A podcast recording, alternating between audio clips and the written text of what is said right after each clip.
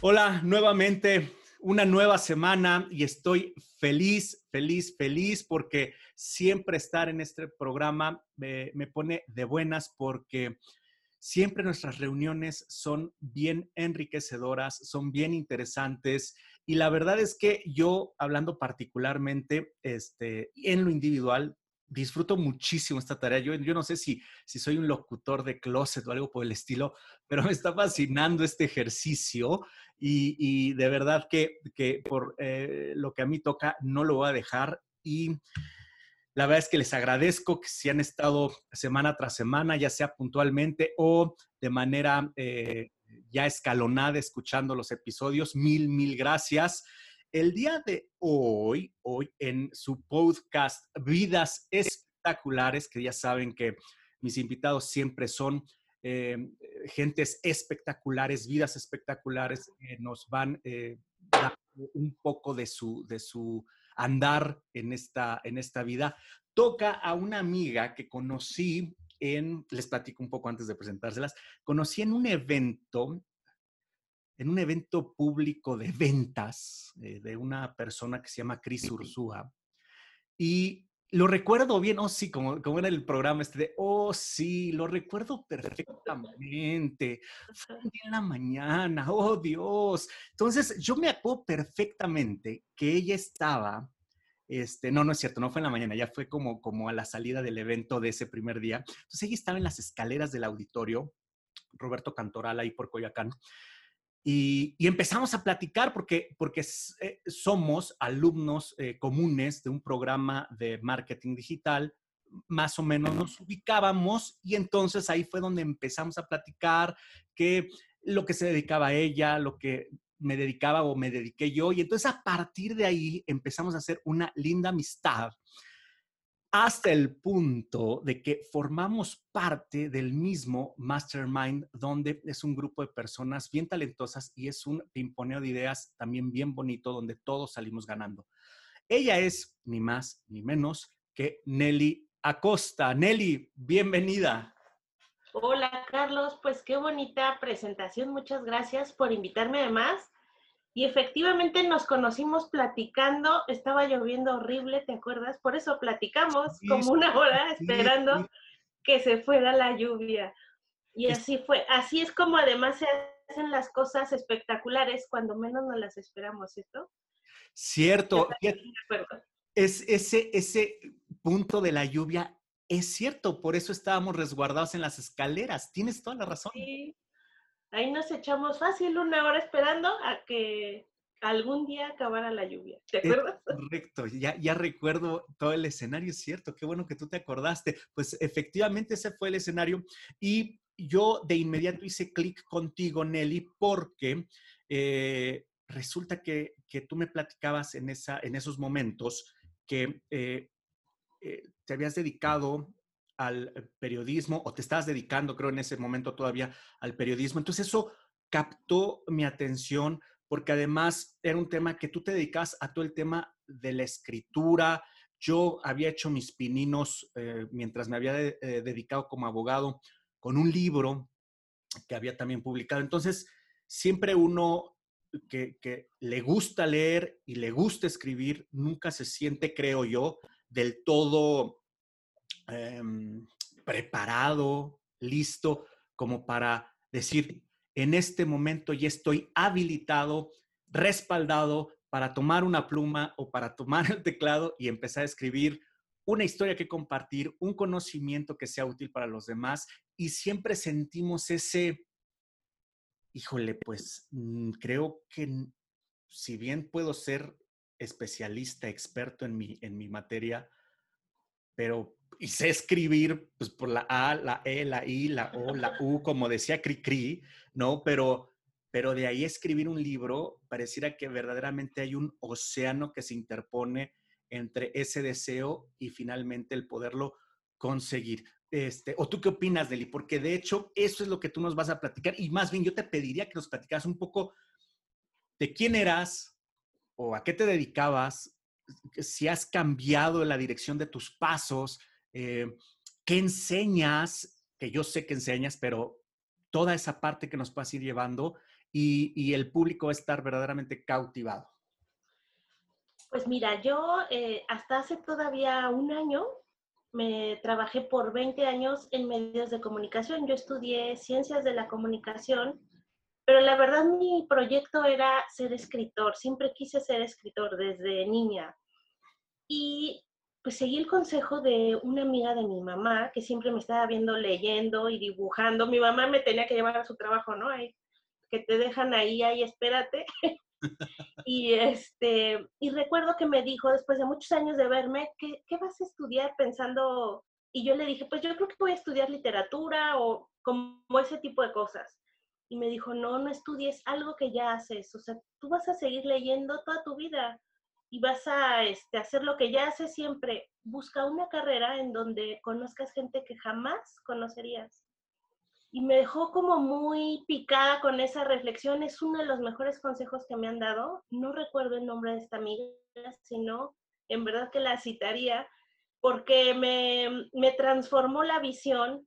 Se lo platiqué después a mi hermano mayor, en fin, entonces la estuve ahí rebotando y dije, pues voy a estudiar periodismo, quiero ser periodista, porque mis escritores favoritos, o muchos de mis escritores favoritos, pues eran periodistas.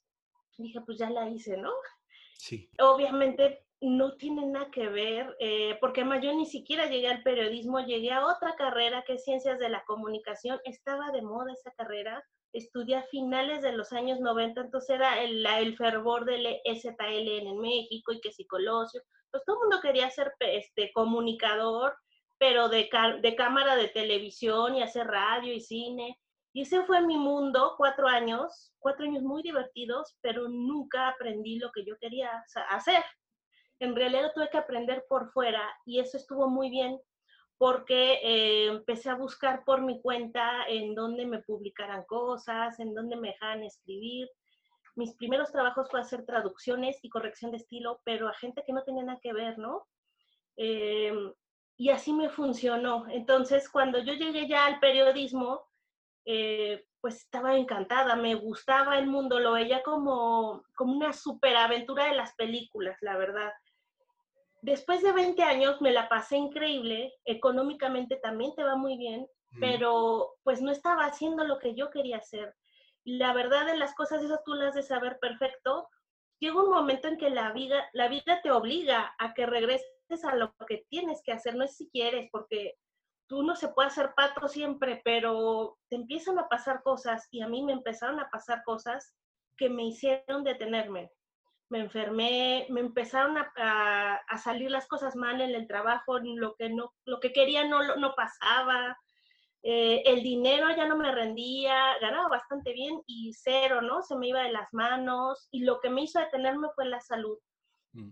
Y pues así reflexionando dije, eh, pues voy a volver a escribir. Y fue cuando empecé a sentir, digo, escribía, me dedicaba a escribir, pero era otra cosa. Y fue cuando empecé a sentir que entonces todo me, me fluía, me fluía, y dije, bueno, ahora el típico mito de si eres escritor te mueres de hambre. dije, ¿y entonces de qué voy a vivir? en realidad me ataba eso, ¿sabes? Me, me ataba mucho el sueldo. Eh, y entonces dije, bueno, pues voy a poner un negocio con mi pareja decíamos, mi pareja también trabaja en medios de comunicación, pero él es dibujante. Él también dice, yo quería ser dibujante y me vine acá porque aquí, se, aquí hay dinero, ¿no? Aquí hay estabilidad. Dijimos, bueno, ¿qué podríamos inventar? Tuvimos ahí unos pininos de otro tipo de negocios, pusimos un negocio de encuadernación, de cosas de dibujo, pero la verdad es que nuestra mente no sabía tener un negocio, en realidad era solo tener como un hobby. Y entonces dije, no, esto además está cansadísimo, ¿me entiendes? Es como, como estudiar y trabajar, o sea, tenía mi trabajo de siempre, más lo otro, y no, pues no, o sea, era mala, estaba peor. Entonces dije, ya basta, recuerdo, hice una maestría en internet y dije, yo quiero, o sea, todo lo que veía que se hacía, dije, yo lo quiero replicar.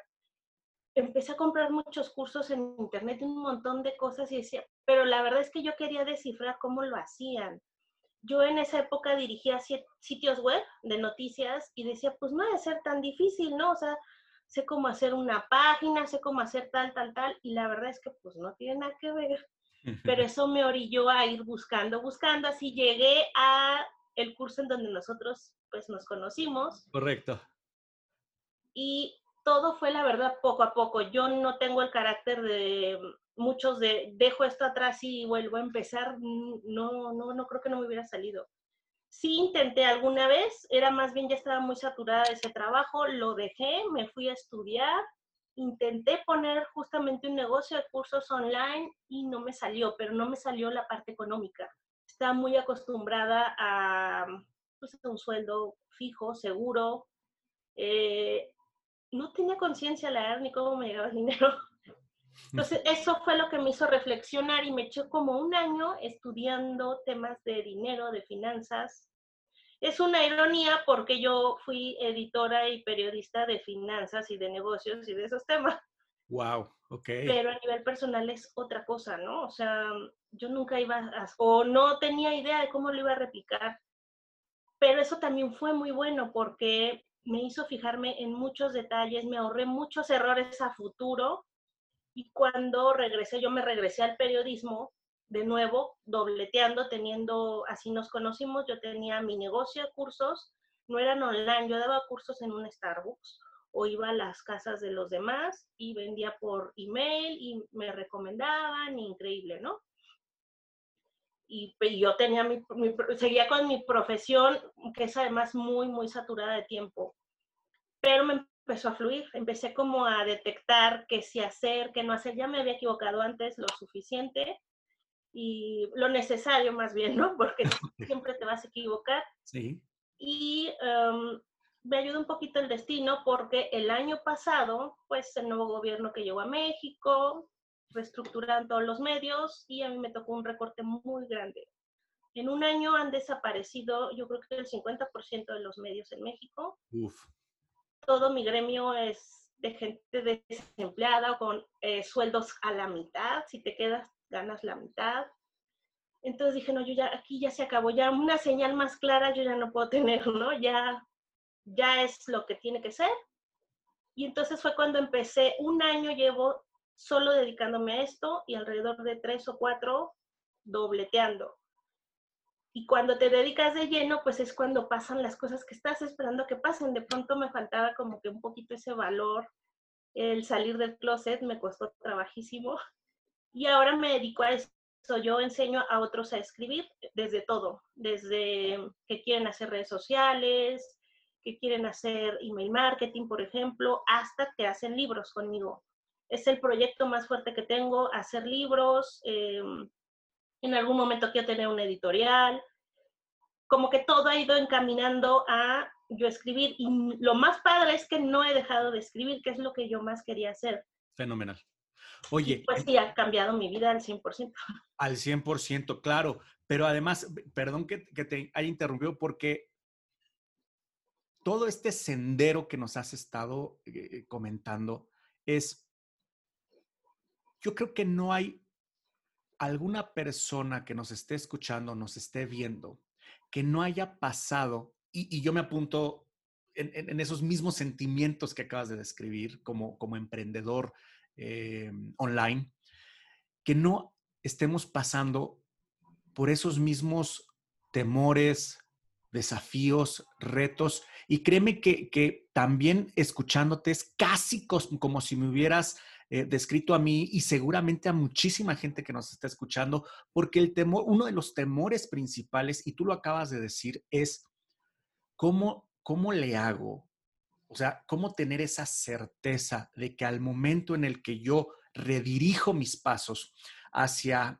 hacia ese nuevo umbral que, que tiene precisamente, eh, que, que satisface al 100, al 1000% mi deseo de lo que quiero ser, eh, hacer y tener, pero que no tiene la certeza quizá de una quincena o de un mes tras mes tras mes con, con el dinero y, y, si a la mitad me quedo casi, casi sin comer, yo creo que eso es algo por lo que el 99% de las personas que pueden estar en un godinato Este, para las personas que no sean mexicanas y, este slang del godinato, les platico, es un poco el oficinista, ¿no? El, oficinista que en antaño, en los ochentas, era de 9 a 5, ¿no? Pero sabemos que, ya el, godinato, el, oficinista, rara vez trabaja de 9 a 5 actualmente. Ese es en lo que en, México le llamamos lo que es un godín. Un godín que viene también de, un apellido, Godínez, ¿no? El godín es aquel que, trabaja en una oficina, es oficinista y que está en un horario con un, con un sueldo fijo. Eh, y muchos de esos godines temen dar ese paso por todo lo que acabas de decir, Nelly. Y, y yo te pedía a lo mejor es, ¿cómo pudiste tú, en esos primeros momentos que nos contaste, sobrepasar, no sé si llamarlo, armarte de valor em, para decir, bueno, sí, están las señales. La señal, la primera señal, quizá la más clara, como tú lo decías, es el tema de salud, que es, tu misma sabiduría, tu mismo espíritu que te dice, ¡Ey! ¿No? O sea, ya es el jalón, a lo mejor nada más te, hacía como con el dedo, ¡Ey! ¡Ey! ¿no? Y uno como que. y ya. Sí, pero hasta que te empiezas a zarandear, que es generalmente el tema de la salud, es cuando dices, ¡Ey! Hazme caso, este, tu mayor bien ya no está aquí. Entonces, ¿tú cuál ¿cuál pudieras detectar, hablando desde luego de ti misma, ese armarte de valor, si, si, si cabe, si cabe la, expresión, para, para dar ese primer paso que quizá es uno de los más difíciles? Creo que, sabes, me, o sea, recuerdo cuando dije, ya voy a renunciar, la primera vez que dije, ya me voy a dedicar a esto, me voy, no sé qué, era, no tenía nada que perder, o sea, ya no me gustaba mi trabajo, ya no, ya el dinero no me rendía de todas maneras, o sea, no tengo nada que perder, ya el prestigio ya lo tenía, ya había hecho muchas cosas padres, o sea, dije, si me equivoco, eso sí, sí tuve la certeza siempre de si, me, si no me gusta, si no me sale, porque esa, esa nunca se va. Eh, pues dije, me regreso, como que sí dejé mis puertas medio abiertas de, mm, con ciertos colegas, con ciertas cosas y dije, si no me sale, regreso. Como el regresar a casa, ese es creo que uno de los grandes regalos que tengo de la vida de mi familia siempre está ahí, no importa las locuras que hicieras, tú sabías que ibas a regresar, o sea, que esa casa estaba ahí, ahí iba a haber siempre alguien con sopita caliente, con vente a ver la tele, esa siempre fue mi certeza, entonces creo que involuntariamente me creé esa certeza y, pues en cierta manera lo condicioné porque si no me salió, regresé, pero regresé con las ganas de volverme a ir después, solo dije, o sea, me gustó la idea de que sí lo iba a lograr, esa adrenalina de seguro tú la tienes, porque es lo que te hace que sí lo intentes, de sí lo voy a lograr, sí, sí vale la pena, o sea, la motivación que yo siempre he tenido es quiero dedicarme a ser escritor, no es el negocio en sí mismo. Claro que sí me interesa el negocio porque te van pasando cosas padres, vas conociendo un montón de gente, empiezan esas coincidencias de las que muchos hablan de, ya me habló fulano, ya me surgió este negocio, ya tal, ¿no?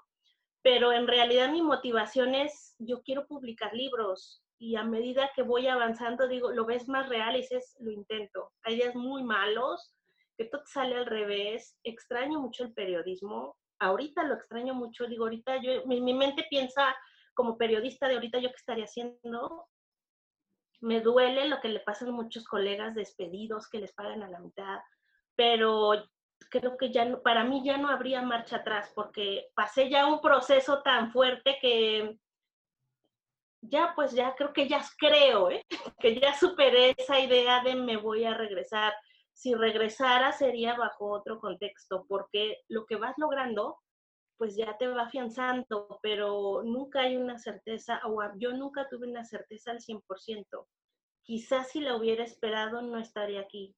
O a lo mejor si hubiera llegado, no lo sé, ya, ya no lo voy a saber. A mí nunca me llegó la certeza, simplemente estaba demasiado harta de lo que, todo lo que me pasaba, que dije, pues ya más feo no me puede pasar. Ya, llegué como al punto muerto. creo que a todos nos ha pasado, ya que me daba igual, de verdad. O sea, si me equivocaba, guardé un poco de dinero, dije, es de aquí a que me, hasta que se me acabe y lo que alcance a hacer. Y pues eso pasó, pero sí alcanzas a hacer muchas cosas. Súper, porque además lo que estás tú mencionando es, sí, o sea, siempre va a existir esa cosquillita de temor a, todo, a todo cambio, a toda transformación individual, va a estar presente el temor. Pero qué bonito, qué bonito lo que tú acabas de decir, que fue sí, estaba presente. Sin embargo, el deseo, el deseo de ese, de ese cambio, esa transformación, fue muchísimo más fuerte. Quizá, como tú dices, por hartazgo, por lo que haya sido, pero, pero creo que, que, que lo que podemos transmitir ahorita al auditorio es, sí, nunca esperes que el temor desaparezca, por lo menos del todo. No, ni las condiciones perfectas. Ni las condiciones perfectas. Eh, y lo que tú decías, es, es, es decir, eh, la señal, una señal tal, las va a ver, pero uno debe ser lo suficientemente observador, inteligente, de saber tomar ese contexto y lanzarse hacia ese deseo, hacia, ese sueño. Que otra nota bien importante que tú dijiste es, y si no te dedicas al 100%, yo, yo lo visualizo así, es como si quisieras, ya sabes, ¿no? Cambiar de, de una piedra a otra, ¿no? En un charco. Y entonces eh, das el paso con el pie derecho y estás con un pie en una piedra y con el otro en la otra piedra. Y entonces así, así me figuró lo que decías. No, no te dedicas al 100%, un poco porque quieres seguir pisando, digámoslo así, terreno firme, pero estuvo también hermoso lo que dijiste porque dices, en el momento en el que entonces me dediqué al 100%, es decir, mi energía, mi atención e intención estaba enfocada a, a este nuevo proyecto, al sueño, entonces, curiosamente, también las cosas empezaron a fluir mejor, ¿no? Sí. Entonces, eh, yo creo que, que este mensaje que tú nos estás compartiendo tan poderoso porque las personas deben de entender que, número uno, y ya sé que es un cliché, pero no hay nada eh, que sea tan constante como la transformación. Tú lo acabas de decir. Sí, no sabemos qué gobierno pueda venir después qué gobierno pueda venir después, qué circunstancias personales puedan venir en unos años. Es decir, siempre va a haber una transformación. Pero a pesar de esas transformaciones, uno debe de saber interpretar sus propios temores y capitalizarlos o transformarlos para para que el sueño se alimente, para, para que ese deseo se vea más que suprimido por, por un temor, que se vea alimentado por esa escena final o ese escenario ideal al que todos estamos aspirando y que, y que muchísimos, ahorita voy a regresar otra vez a, los godines, a los oficinistas, muchos de ellos sienten lo mismo que tú y que yo en ese decir, quizá ya estoy harto de esta rutina porque además hay un llamado interno, ¿no? Ese llamado interno que, que, que no se deja engañar, aunque uno trate de engañarlo, pero es siempre ese talento, ese don que, que todos tenemos que, que siempre está buscando expresarse a cada momento, por cada vía, y que a veces es la vocecita que no te deja en paz de decir, hey, sí, quizá lo estás haciendo bien, lo que estás haciendo ahorita, pero también tú, tú estás aquí para algo más y, y, y yo esta vocecita, ¿no? El, el, el grillito de, de, de, de, Pinocho, ¿no? Que es la conciencia, está duro y, duro y dale, duro y dale, diciéndote, hey, sí, pero, pero hay muchísimo más, ¿no? Hay, hay mucho más, mucho más para ti, porque, porque eres heredero mancomunado de todo el bien que hay. Sola, solamente lo que te hace falta es reclamarlo. Conste, no estamos diciendo que, que, que, le vayas a quitar algo a alguien. No, no, no, no, no. Hay, hay suficiente para todos.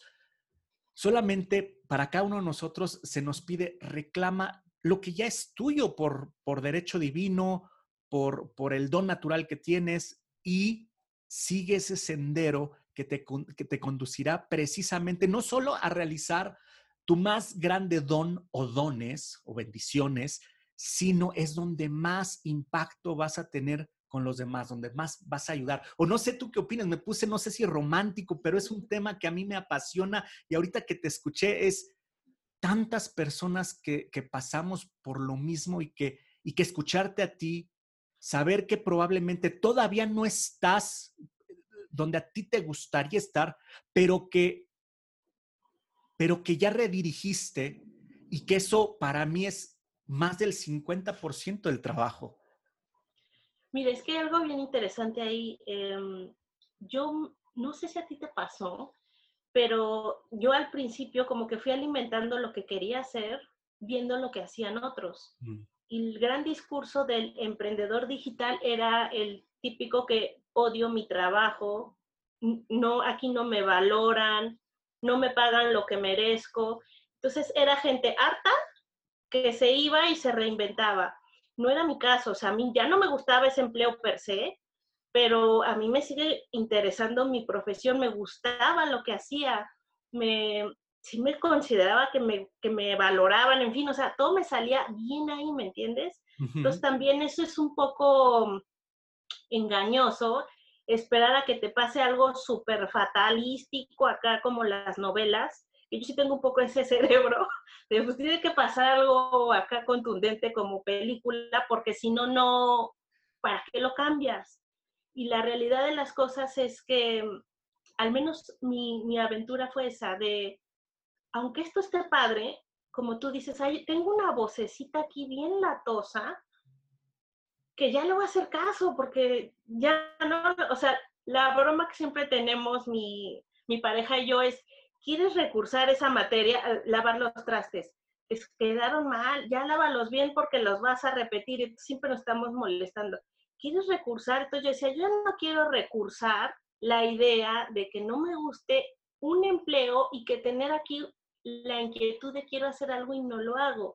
En realidad eso fue lo que me hizo ya moverme, o sea, no que no me gustara lo que hacía, yo me dejé llevar por eso y por eso la primera vez no me salió yo estaba buscando ser como, creo que todos hemos visto esos emprendedores ultra carismáticos, que tienen millones de seguidores en redes, que te los encuentras hasta en la sopa, que tú los ves y parece que todo es increíblemente fácil y divertidísimo y yo pues buscaba eso pensando que ese era lo que tenía que hacer y eso no tenía nada que ver conmigo. Eso fue lo que hizo que me regresara en donde estaba, lo que tú dices de tener pues mejor las dos piedritas porque esta piedrita siempre ya no me gustó, está muy resbalosa, ¿no? Y en realidad creo que, em, y lo he visto con mucha gente también, ¿eh? De, que se dedica a, como nosotros, a tener un negocio, de, de pronto solo son las ganas de hacer algo que te encanta, no porque lo demás te salió mal o porque no, no era para ti. Es simplemente añades otro, otra habitación a tu casa, y amplías la visión. Esa es mi experiencia. Yo no, yo jamás descartaría la idea de volver a hacer periodismo, solo no lo volvería a hacer igual. Yo ya no volvería a estar en una oficina, creo yo, porque ya no podría hacer lo que ahora hago. Pero quizás dentro de cinco años lo que hago ahora ya no me va a resultar ni tantito viable, ¿no? No sé. Solo es, creo, hasta ahorita mi motivación es hacer algo que me muero por hacer y en algún momento me pasó que hacía todo menos lo que me moría por hacer, o sea, buscando ver a quién enjaretaba lo que yo hacía, ¿no? en realidad era eso, era, creo que ahí, ahí hay un poquito de confusión y eso me hizo, pero estuvo padre que me diera cuenta porque te reitero que si no yo me hubiera ido por un camino que no hubiera dicho esto no es para mí y estaría a lo mejor muy contenta de regreso en donde estaba, pero mi vocecita no se hubiera calmado, o sea, no había logrado lo que yo quería. Todavía no llego a donde quiero. Correcto. Y, ese, es, ese es otro mensaje, es decir, eh, cuando, cuando, cuando viene la transformación, cuando, cuando has redirigido tus pasos,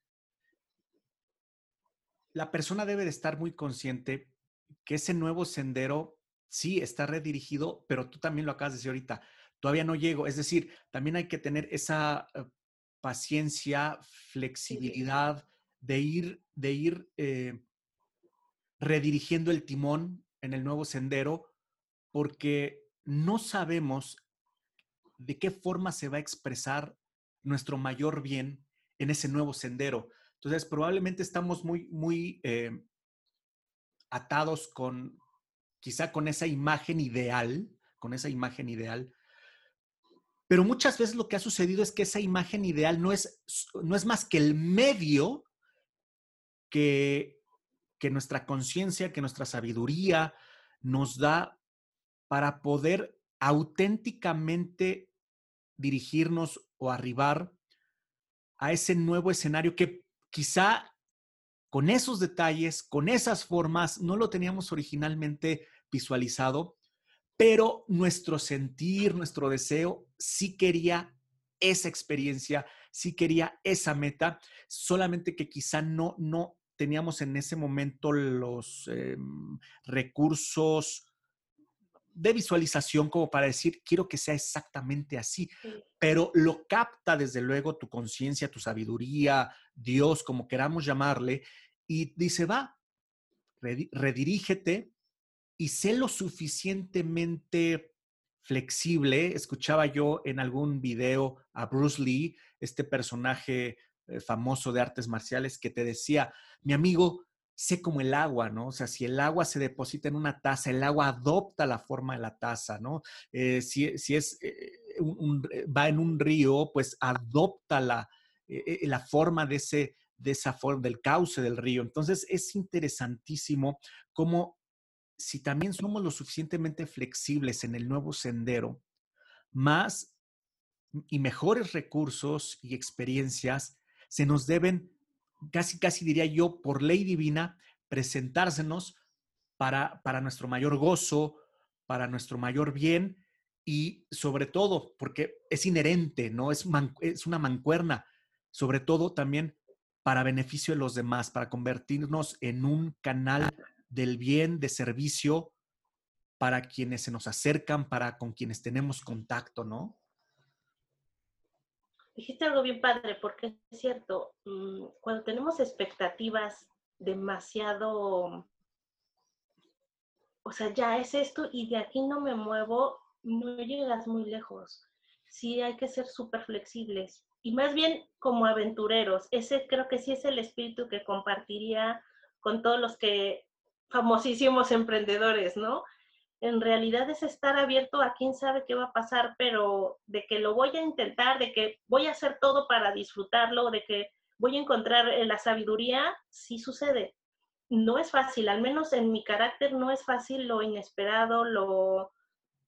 Pues de verdad creo que no sé si a alguien le haya pasado, pero a mí el simple hecho de no saber si mañana voy a tener dinero o no, a mí no me hace feliz ni me motiva. No sé si algún día lo voy a hacer. A mí me sigue preocupando eso, pero es lo que me mueve. En realidad, nunca he escuchado a alguien que diga, yo estoy bien a gusto de que no tengo ingresos, cero. Pero lo que cambia es la, la expectativa. Pues no sé exactamente qué va a pasar, yo ya hice este plan, pero a lo mejor cambia, a lo mejor me lleva por este otro lugar y sí sucede eso es lo que a mí más me ha gustado, el descubrir un montón de cosas que yo ni imaginaba que iban a pasar. Pero obviamente sí hay que estar abiertos. Es, creo que eh, mi caso, el verdadero punto de cambio, no irme de un trabajo, no cambiar de casa, en fin, todas esas cosas funcionan. Pero lo que a mí me funcionó de verdad, ya de fijo, ya de permanente, es cambiar la expectativa. Yo tengo la meta, yo ya puse mi GPS, pero todo lo que me pase para llegar, estoy abierta, estoy en las manos de Dios y digo, ok, me dejo llevar porque si no, no voy a llegar. O a lo mejor sí llego, pero no, no va a ser lo que yo quería. Entonces ya escuché la voz y que la voz me lleve porque pues ya hay una sabiduría mucho más grande, al menos para mí, y me dejo llevar. Porque si empiezo a poner resistencias, me voy a sentir peor que en el trabajo de antes. En el trabajo de antes todo era para mí seguro, eso te da mucha fortaleza pero también eso empieza a ser súper aburrido. tienes, tienes razón, tienes razón, Eli. Fíjate, que, hasta ahorita ha sido una delicia este episodio, pero no quiero también seguir adelante sin que nos platiques eh, qué, qué programas, qué talleres o qué cursos estás tú eh, dando y, y, la persona que esté ya movida por tus palabras, que esté movida, conmovida e inspirada con tus palabras, diga, bueno, Nelly pudo, vaya, eso es, eso es un parámetro para decir, basta con que un individuo lo haya podido hacer para que yo pueda. Y entonces, quizá muchas personas les encantaría por tu forma de hablar, por tu forma de ser, como te has eh, expresado este, el día de hoy, acercarse a ti y decir, a ver, Nelly, dime, dime cómo puedo aprender de ti. Quizá mi deseo es escribir un libro o quizá mi deseo es escribir mejor. ¿Qué, qué, qué recursos tú nos puedes transmitir en, ese, en esos cursos, programas, talleres? Platícanos un poco de, esa área. Pues mira, yo lo que creé fue una academia de cursos online y conforme ha pasado el tiempo, pues he ido aumentando cada vez como más formaciones. Tengo el típico curso de escritura muy básica. Como mi experiencia no es el mundo de las reglas, porque yo no estudié eso, yo no enseño, bueno, sí enseño acentos y todas esas cosas, pero la esencia es más bien que encuentres tu propia voz, que encuentres disciplina, que no te pena escribir. Es como la esencia de mis cursos. Entonces, que desarrolles tu propia voz, que encuentres tiempo, porque efectivamente la gran mayoría que de las personas que quieren escribir, fue mi caso, dices no tengo tiempo y en realidad es pura inseguridad, es pura indisciplina. Entonces, yo enseño esas cosas y al final eh, de ese curso, ese curso son 21 días, es como mi curso más básico, pues la gente ya se siente con la suficiente certeza de que sí le sale porque ya vio pruebas, ya hizo muchas cosas durante el curso.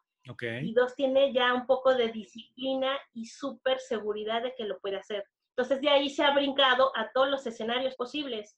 El más alto es escribir un libro conmigo, eh, la mayoría son emprendedores, pero también he dirigido novelas, gente que quiere hacer autobiografía. Tengo a alguien que está haciendo una eh, novela de su familia. Se fue hasta la revolución, no sé qué, entonces está investigando. Va a quedar increíble porque además está combinando, sea, hay un montón de cosas bien locas. Este, pero la mayoría de la gente que trabaja conmigo son emprendedores que buscan eh, potenciar su voz a través de un libro y en el intermedio pues están todos los servicios que se te ocurran. En realidad trabajo un poco más a demanda, la gente me busca y le desarrollo algo personalizado. A medida que veo que eso eh, ya me lo piden más, lo convierto en curso. Es el caso que tengo un curso de gestión de tiempo. Ahorita tengo la convocatoria para email marketing. Estoy por lanzar uno para crear eh, páginas de venta, etcétera, pero es porque veo demanda en realidad es curso básico y nos saltamos al libro y en el intermedio la gente me dice como qué quiere explorar de la escritura y lo desarrollamos. Tengo la gran fortuna o el don, no sé cómo llamarlo, de la escritura es como mi Disneylandia, entonces lo que me pidan lo desarrollo y si no lo supiera hacer, lo investigo. Todavía no me ha pasado eso, pero me encantaría que alguien me pidiera algo que no sé hacer porque aprendería.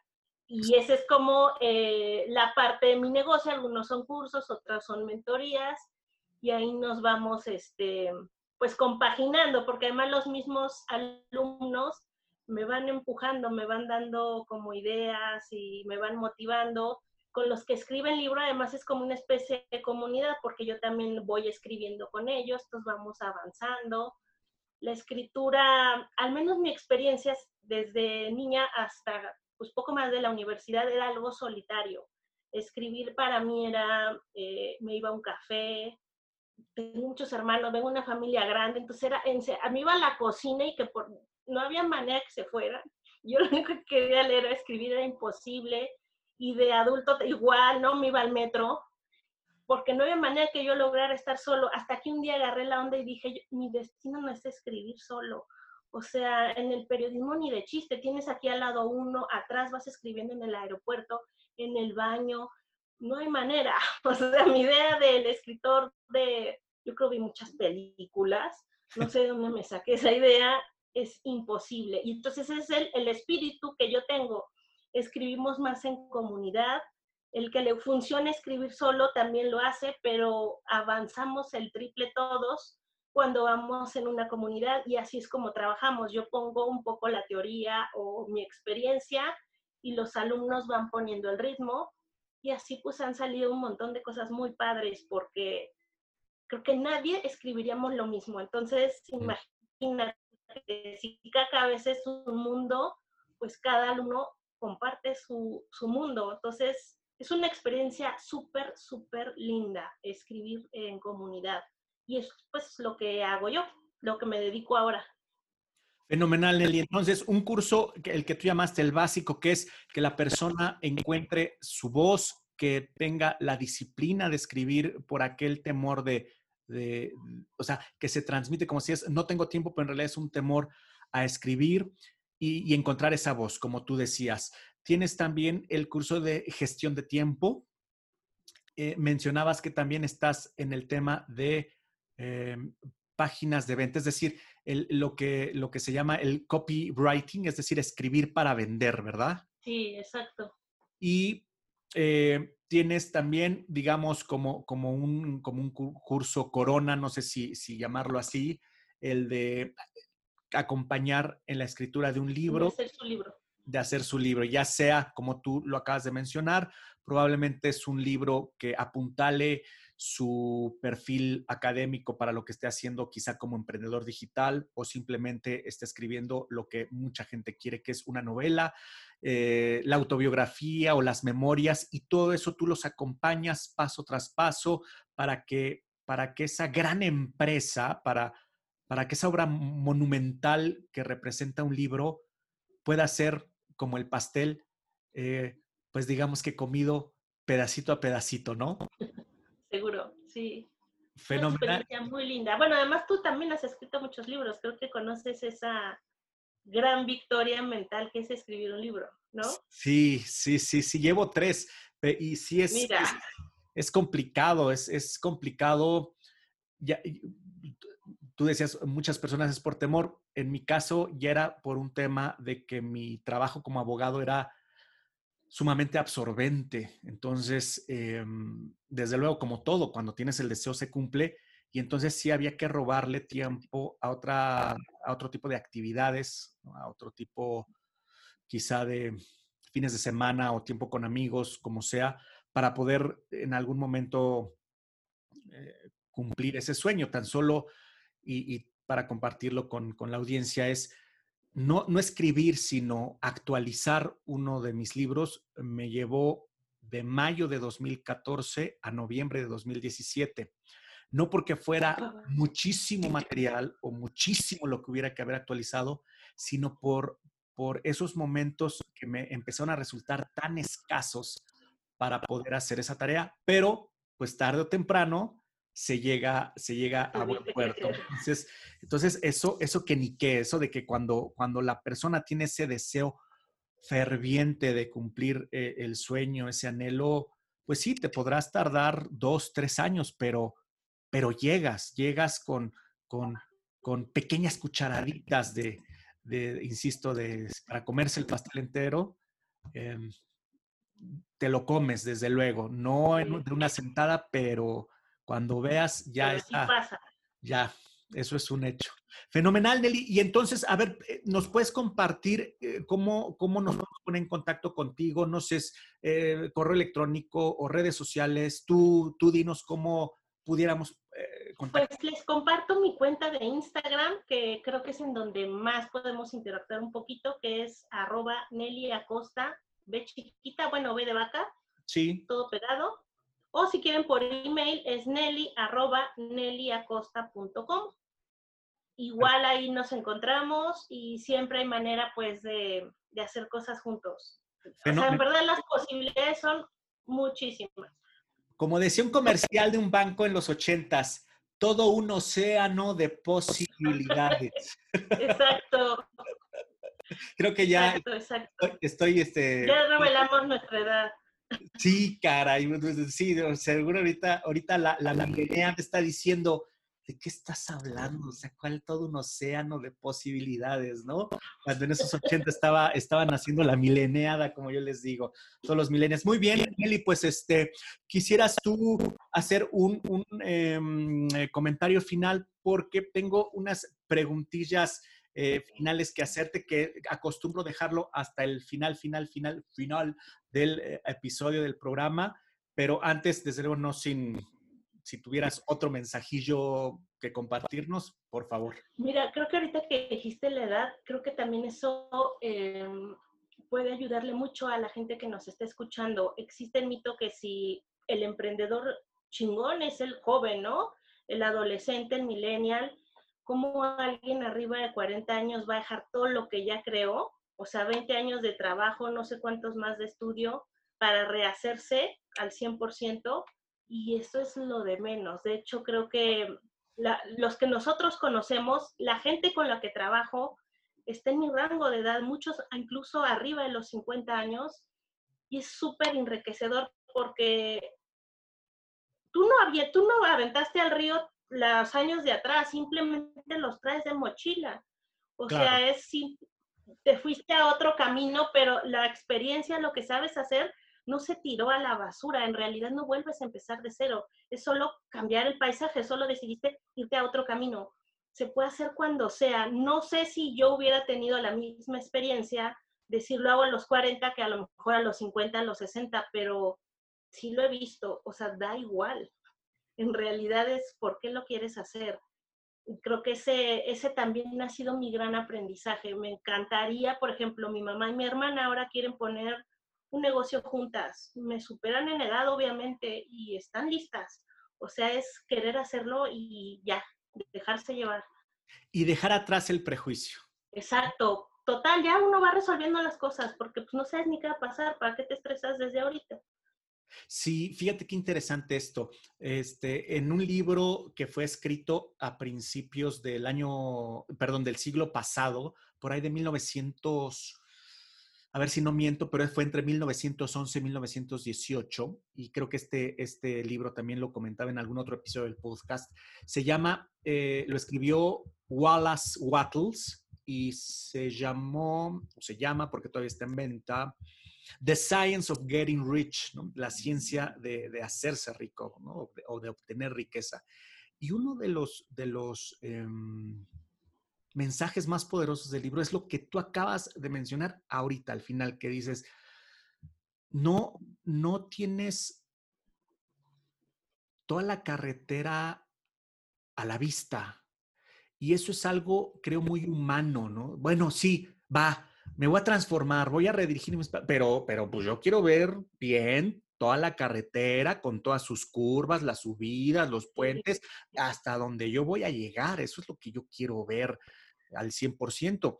Y, y, Wattles lo que dice es, no, o sea, no te preocupes, y este es el mensaje de los más poderosos que yo leí del libro, no te preocupes por el día de mañana. O sea, tu único objetivo es hacer de manera eficiente lo que toca en el día de hoy, dice. Y si tú el día de hoy, las actividades que le correspondían al día de hoy, no tratar de hacer hoy lo que le corresponde a toda la semana, dice, porque eso tampoco es sabio. Lo que auténticamente le corresponde al día de hoy, con una velocidad, sí, de rapidez, sin caer en el atropellamiento, dice Wattles, si lo haces excelentemente, si, si lo haces de manera eficiente, tienes un día de éxito. Y en la medida en que tú colecciones días de éxito, tu vida se vuelve exitosa. Y vuelve a reiterar, no te preocupes por el mañana, dale a cada día su afán, porque cada, porque cada afán tiene su día. Entonces, tiene que ver exactamente con lo que tú tienes que decir y quitar esa, esa creencia de es, yo debo de ver toda la carretera para sentirme también seguro, segura de que, de que voy a llegar. Todo va a estar bien, ¿no? Sí, así es. En fin, Nelly, qué, interesante, verdaderamente que, además, eh, fíjate que ahorita estoy viendo el, reloj y el tiempo se ha ido y es cuando más rica es el episodio, el programa, se ha ido como agua, porque ni es sentido el tiempo. Mira, yo al final de cada episodio hago preguntas eh, que de pronto tienen que ver un poco con la parte sensible de las personas. Desde luego, nada, nada, nada eh, íntimo, personal, pero también las respuestas que nos acaban dando los invitados son bien enriquecedoras. Entonces, si me permites, voy a, empezar a hacerlas, ¿ok? Que empiezo. Si estuviera en tu, eh, eh, a tu alcance el cambiar un solo, un solo defecto al género humano, ¿cuál sería esto que tú corregirías? La perfección, querer, más bien el querer ser perfectos. Ok, porque eso los hace que se, que se frisen. Muela todo. Que se congelen. Claro. Sí. Perfecto. Entonces, quitarles ese sentido de perfección y que todo es perfeccionable, ¿no? Sí, exacto. Fabuloso. Eh, la otra pregunta, para ti, desde, desde tu cancha, desde tu trinchera, para ti, ¿qué es el amor? Hijo, eso es como para otra hora de plática. Así de rápido eh, es eh, compartir. El amor es compartir para mí en cualquier nivel, amor a tu trabajo, amor a lo que haces. Fenomenal, fenomenal. Compartir, compartir en todas las áreas, en todos sus niveles. Fenomenal. Siguiente pregunta. Yo prometo que no van a ser ya tan complejas. Son las mismas, son las mismas preguntas que hago siempre. No, no, no hay variación. Eh, el podcast se llama Vidas Espectaculares. Para ti, ¿qué sería una vida espectacular? Fíjate que esa, esa pregunta es la que me movió ahora que lo dices, no con esas palabras, pero tiene que ver con el disfrutar. Se lo aprendí a una maestra de meditación que a lo mejor algunos conocen, que se llama María José Flaqué, y ella comentaba que eso, esa es para ella la idea de la vida, es estamos en esta vida, no importa cuál sea tu creencia de a qué viniste, y tienes una chamba que hacer aquí, sea cual sea, hay que disfrutarla, porque a eso llegaste. No sabes si te va a cambiar la chamba después, si el panorama, los recursos, da igual. Si no lo disfrutas, ya perdiste la esencia de estar vivo. Y definitivamente creo que eso es lo que a mí me ha motivado por eso dije ella, ¿qué hago aquí? ¿No? Ok, fenomenal. Sí, haciendo un poco honrar porque con toda la intención nombré el podcast Vidas Espectaculares para, para rebajarle tantito precisamente a lo que la gran mayoría de las personas concibe que debe ser una vida espectacular y que solamente tienen vidas espectaculares, un bono, eh, un, millonario. Un millonario, un personaje que se dedique o que destaque en los deportes. Y entonces dices, vaya, todos ellos tienen acceso a medios masivos eh, de comunicación, todo el mundo los conoce, eso es una vida espectacular y desde luego que, que yo con, con este podcast lo que quiero hacerles ver es que invitados como tú son vidas espectaculares y quitar esa falsa concepción de, que hay que ser una estrella de rock, un, deportista de alto rendimiento que gana medallas de oro en Olimpiadas, porque sí, sí, evidentemente ellos también tienen una vida espectacular en sus sueños, pero no, no define si estoy en los reflectores, si mi vida es o no espectacular y eso hay que quitarlo definitivamente de la cabeza de las personas, ¿no?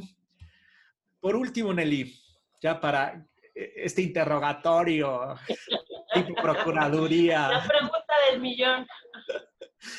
Finalmente, si tú no, sé que es, una, es, una pregunta ficticia, pero si tú no te dedicaras ni al periodismo, ni a escribir, ni a nada de lo que te está moviendo en esta vida o en esta oportunidad que se nos ha dado, ¿qué te hubiera gustado o qué te hubiera gustado experimentar como otra actividad?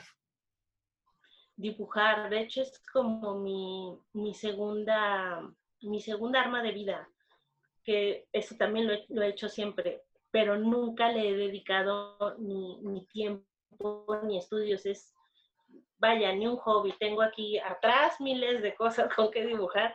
Sin duda, no sé si, si me dará tiempo, porque la verdad es que en algún momento llegué a la conclusión de que hay que enfocarse en una sola cosa, o así me funcionó a mí. Pero si, si pudiera hacer este recursar, me dedicaba a dibujar. Me encantó eso, el, concepto de recursar me encantó. Me voy a acordar siempre que esté lavando los trastes. Sí, sí, sí. Mejoraslos bien, porque si no recursas. Si no a recursar, sí, por supuesto. También eso es un, es un, es un eh, concepto súper poderoso y que tiene que ver con hacerlo eficientemente, como dice Wattles en el libro. Fenomenal, fenomenal, Nelly. Pues, eh, gente querida, tipazos y tipazas, Instagram de Nelly Acosta es arroba Nelly Acosta con doble L Y o seguido sin, sin guiones medios ni guiones bajos, Nelly Acosta en Instagram y su correo electrónico es Nelly. Carlos, perdón, es Nel, arroba Nelly Acosta B. Ah, perdón. De perdón. B de vaca porque soy Vázquez. Es Nelly Acosta B. Perdón, Nelly Acosta V, V, que es V, de vaca. Perfecto. Y tu correo es Nelly, también doble L Y, arroba neliacosta.com.